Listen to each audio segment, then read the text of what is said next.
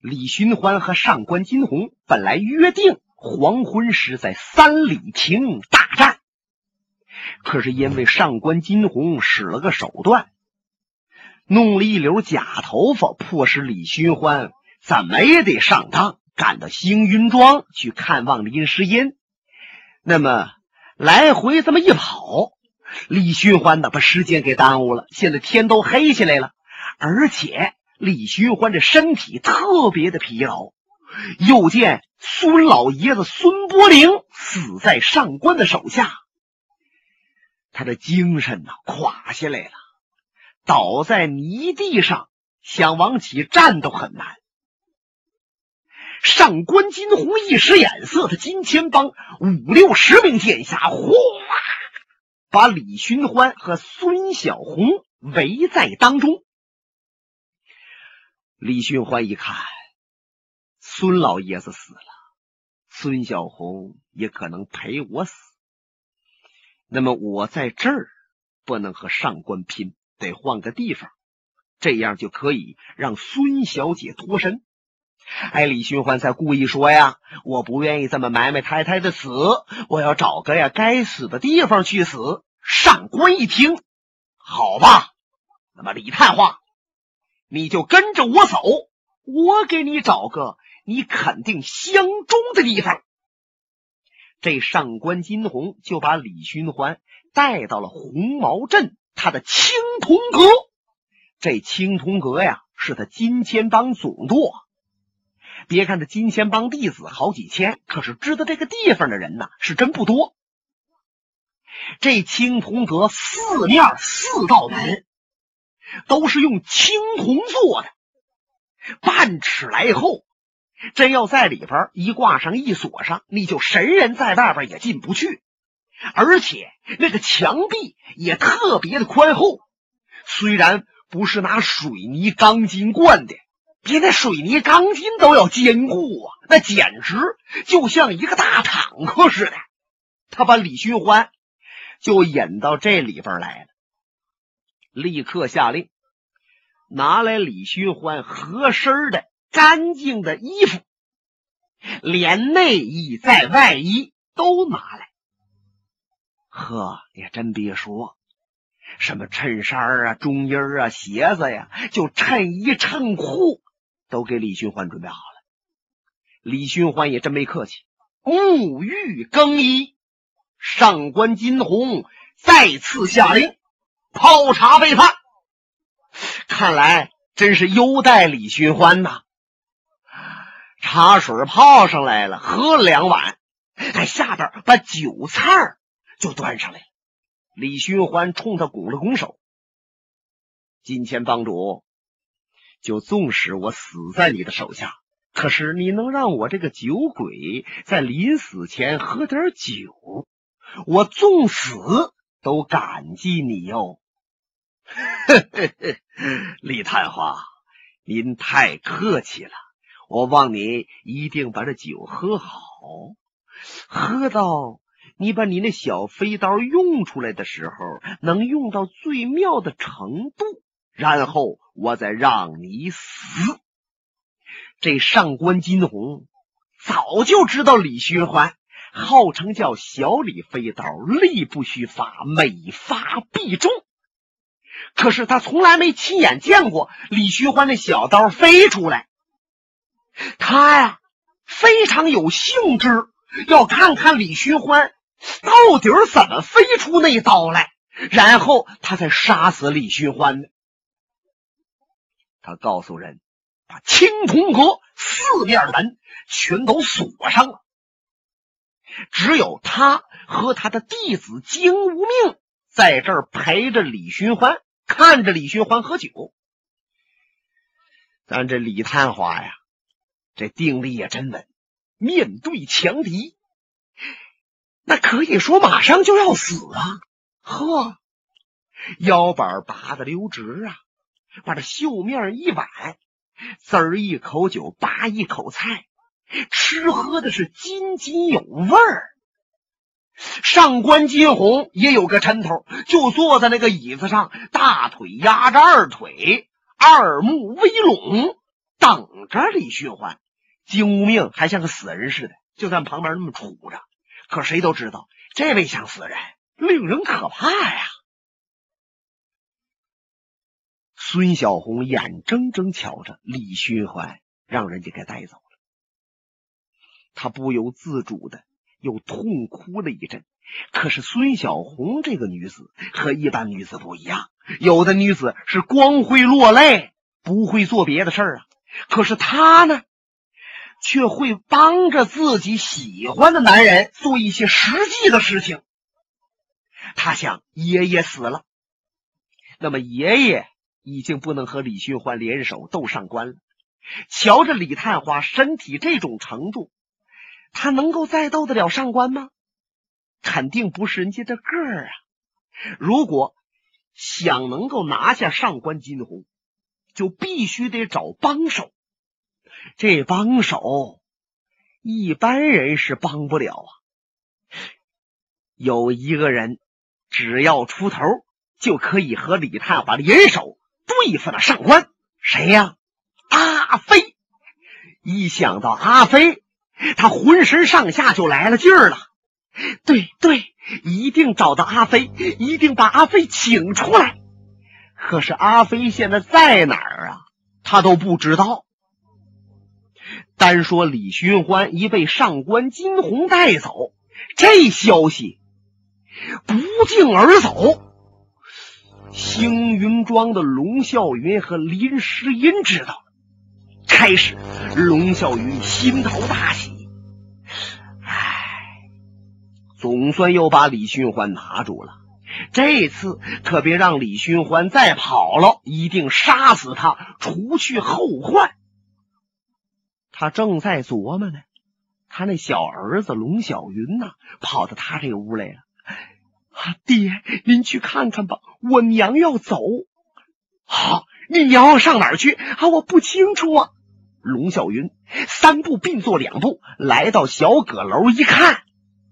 林诗音把一身青衣都穿戴好了，而且背后啊还背好了一个包裹，看的样子呀是要出远门。师爷，你这是要干什么？我要去找李寻欢。什么？要找李寻欢？龙啸云那个心呢一拧劲儿，脸涨得通红。心想：“你这胆儿也太大了，你也太不要脸了！就算你和李寻欢从小青梅竹马，你心里边有他，他心里边有你，你毕竟是我的夫人，这话你不能明着说出来呀！你你……他用手指林诗音呐，他半天没说出话来。林诗音冷冷的瞧着他，龙老爷。”可能我们这是最后一面了。我要告诉你，我欠李寻欢的人情，没有他父母收留我，我早就饿死了。现在他要死了，我要给他送宝铠和秘籍，或许宝铠和秘籍还能够保住他的性命。等我把宝铠秘籍交给他，我就要远走高飞。你们父子不要再找我！龙小云一听，扑通跪下了：“娘啊，谁惹您生气？我可没惹您生气，您不能把我扔下走啊！”说着，他小腿往前爬，爬到林诗音脚下，用一只手来回摇晃着他的母亲。林诗音的心都要碎了。他谁都可以不想，谁都可以不疼，他能不疼这儿子吗？就纵使儿子有错。可是他也不想埋怨呐，他把脸往起仰，忍着这眼泪才没有淌下来。原来林诗音知道了李寻欢被困红毛镇以后，他就准备去见李寻欢，因为他现在手里边有一个宝铠，这副宝铠呀。就是前文书说过，很多剑侠都想抢，而抢不到的那个宝铠，后来啊落到星云庄龙啸云家了。那么就在林诗音手里边收藏着呢。这宝铠是刀枪难入，真要穿上它和对方过招，就有几分把握。那么说，还有什么秘籍要送给李寻欢？这是怎么回事？哎呀，这可是个天大的秘密，连李寻欢都不知道。原来几十年前，有一位江湖老前辈，是个女人，叫王莲花。这王莲花是天性聪颖，才智过人，武艺高强。尤其是她的丈夫沈浪，也是一位江湖高手。这伉俪二人一起研练剑术刀法，可以说是登峰造极，炉火纯青。尤其是这王莲花前辈呀，不单说对武术精益求精，他对于医学和医学。也特别有研究，这易学呀，就是那易经。不说这看懂易经会算卦吗？据人传说，王老前辈是袖吞乾坤，八卦有准。不说前知五百年，后知五百载，可是眼巴前的生死病老，他给你掐算掐算，老能挨点边儿啊。再说呀，医学上造诣精深。你什么跌打损伤啊，内服外伤啊，还有很多秘方。他把武术、医学和医学上的一些心得都写到一个本子上了。这个本子就叫《莲花秘籍》。王莲花和她丈夫沈浪在三十年前要归隐海外的时候，不忍把这本秘籍带走。真带走的话，他老死海外，秘籍也就失传了。可是他也知道，这本秘籍要传到好人手啊，可以发扬光大；要传给什么恶人，坏了，他学了能耐呀，去涂炭百姓，危害江湖。这想来想去，他就想到李寻欢身上了。他琢磨呀，这个小李探花，辞官不做，回到保定星云庄老家，他要。学习武艺，闯荡江湖。据说这个年轻人很有出息。嗨，我就把这本秘籍呀给他吧。当年王莲花来到星云庄的时候，李寻欢正和几个朋友遨游江湖，离家出走了，是他表妹林诗音在家看着呢。王莲花一见林诗音就明白了，林诗音和李寻欢那是未婚夫妻。两好差一好的年轻人，他等不及李寻欢呢，就把这本秘籍交给林诗音了，告诉他李寻欢回来呀，哎，就把秘籍给他。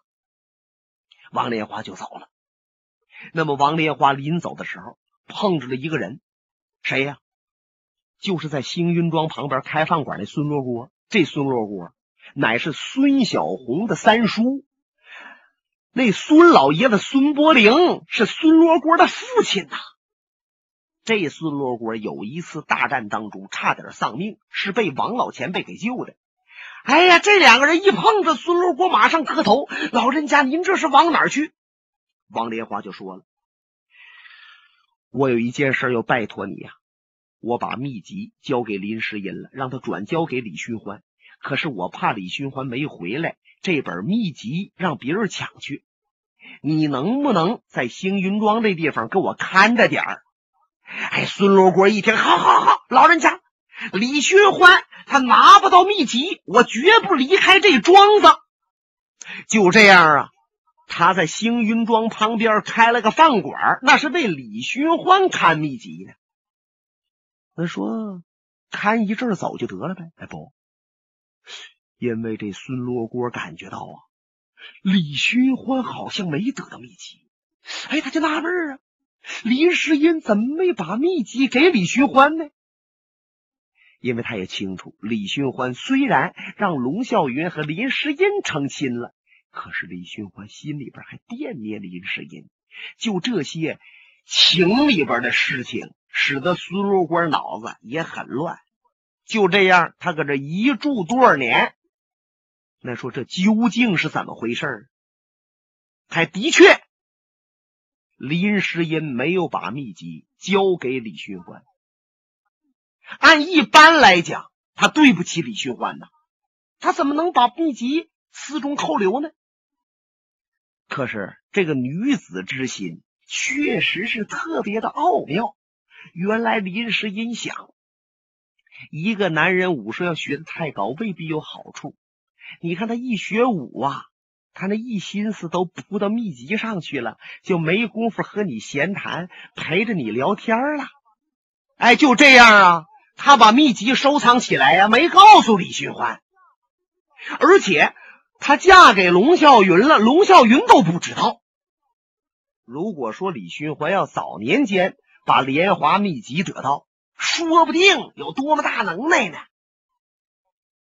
那么。在半年前，林世英可把这秘籍拿出来交给了一个人，谁呀？是他儿子龙小云。要不说这母亲自私啊，这母爱了不得呀！他见儿子被李寻欢误伤，震断了任督二脉，身体不行了。他一翻书，哎呀，《莲华秘籍》里边正有修炼任督二脉这一条。说不用过几年，身体就可以恢复如常。他把这本书偷偷的给小云看了，告诉他：谁也别说，谁也别讲，跟别人讲了说了啊，那可就坏了事了。这龙小云还真挺听话，所以他前文书赶到少林寺的时候，少林老和尚心湖教给他一指禅的功夫，他能学那么快。那阵儿他身体已经恢复的差不多了，如今。林诗音想到李寻欢要和上官金鸿决斗，他决定把秘籍和宝铠给李寻欢送去。送完了，自己就隐居在什么地方，再也不出来了。儿子固然可爱，可是不想见了。一切一切，心灰意懒，和自己都没什么关系了。龙啸云瞧着他，诗音呐。我有一些事是做的不对呀，可是我千不对万不对，我觉着我没有对不起你和孩子的地方。由于我一时之错，我想和李寻欢呐比一比，战一战，可是哪成想是步步往前，越陷越深。天下人都知道我对不起李寻欢了，都指着我的后脊梁骂。可是我怎么着也不能没了你，你要走了，我还怎么活？林诗音瞧着他这样，慢慢把眼闭上，泪珠顺着眼角滚落下来。唉，一切都过去了，所有这些事儿都算没发生。我要走了。他就要贴着龙啸云的身边出屋，让龙啸云一把把他背后这包裹扯下来了。啊！你想干什么？你给我石英，你不要把我想象的那么坏。现在我明白了，我们欠李寻欢的太多了，我太对不起他了。我知道我怎么做也补报不了他，可是我要做一点什么，总比不做强。这包裹里边是宝铠和秘籍吧？你交给我，你就信着我这一次。我立刻赶到红毛镇青铜阁见李寻欢，我要把这东西献给他。如果老天爷保佑他能够活下来，纵使龙啸云死，我死也瞑目。师爷，你得给我这次机会。龙啸云抱着他母亲大腿，放声痛哭：“娘。”你让我爹去吧，你要不让他去呀，他死也不甘心呐。还没等林诗音再说什么，龙啸云他他噔噔，着楼梯下了小竹楼，飞身离开星云庄，直奔红毛镇。龙啸云早就知道金钱帮总舵在这红毛镇，他还偷偷的观察过这个青铜阁。所以轻车熟路，时间不大，他已经来到镇子了。过了两趟大街，前边闪现出青铜阁。外边是个大套院，大门紧闭，兽面虎团，两面有两个大石狮子，张牙舞爪，呲着牙。龙啸云来到前边，他犹豫了一下，用手托了托背后的这个背包，啪啪啪，他一敲门，就听里边有人问：“什么人？”在下龙啸云，前来叩见上官帮主。龙啸云也留个心眼，他一想，我要说见李寻欢来了，可能他们不让我见。哎，我说见上官金鸿，我只要能见着上官，就能见着李寻欢，就可以把宝铠秘籍给他了。他说完了话以后，门里边的人呐，半天没做声。他又问：“哎，这是金钱帮总舵青铜阁吧？我有要事要见帮主，快快快快！”话音未落，噌噌噌噌噌噌。从两边的角门窜出来十几位金钱帮的剑下，为首的一位就是名列第八的诸葛刚，一条胳膊擎着他那个铁拐，脸色狰狞啊！哈哈哈哈哈！姓龙的，你上这来干什么来了？哎呀，原来是诸葛大剑客，在下与你有礼。你甭跟我客气了，我要告诉你一件事。哦，什么事？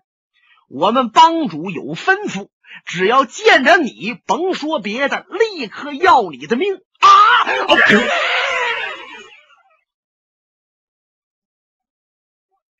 诸葛刚说着，六十多斤重的铁拐就抡圆了。你看，诸葛刚要打别人，他不一定打得了。可是他的身份是远高于龙啸云呐。龙啸云是一声惨呼，倒在血泊当中，那脑子都砸烂了。这事情啊，也怪。你看，龙啸云做事那么缺德的时候，他也不死，一而再，再而三，使得李寻欢险象环生。可是现在呀，他良心发现，不管他冲什么吧，他是心疼妻子孩子也好，他给李寻欢来送包来了，现在他还却死了。可是这些人还真不知道，他背后包的是价值连城的金丝铠和那莲花秘籍呀。就见诸葛刚用脚蹬了他一下，他死尸，哎，把这死尸。弄到那个外边挖个坑埋了吧？哎，是有人呐，架着他，拿着锹镐，到了镇子外边，骑着咔嚓挖个坑，扑通把他扔进去了，哗啦哗啦埋上了。这几位啊，转身要往回来，旁边有人说话了：“埋的太好了，埋的利索啊！可是你们再挖个坑，你们也得自己把自己埋了啊！”啊！这几位回头一看，是大惊失色。原来说话的是形同痨病鬼的梅二先生。哎呀，这个梅二先生他怎么钻出来的？以为在人头会那儿，他走了就再不会出现了。这几个主撒腿就要跑，就见梅二先生身如闪电，传指如戟，啊啪啪啪啪，啊，扑通扑通扑通扑通。梅先生。利用点穴法的功夫，点中了四位的死穴。别看他们没有马上咽气儿，可是活不长久。抓着他们身子都抛到了树林子里边去了。他这才把俩手一背，顺这条大道到了镇子里边，来到金钱帮总舵大门外，一抬腿呀，啪，把这门板都踢飞了。我说各位，马上把小李探花叫出来，我要请他喝酒。本节目由哈尔滨大地评书艺术研究所研究录制。刚才播送的是长篇评书《多情剑客无情剑》，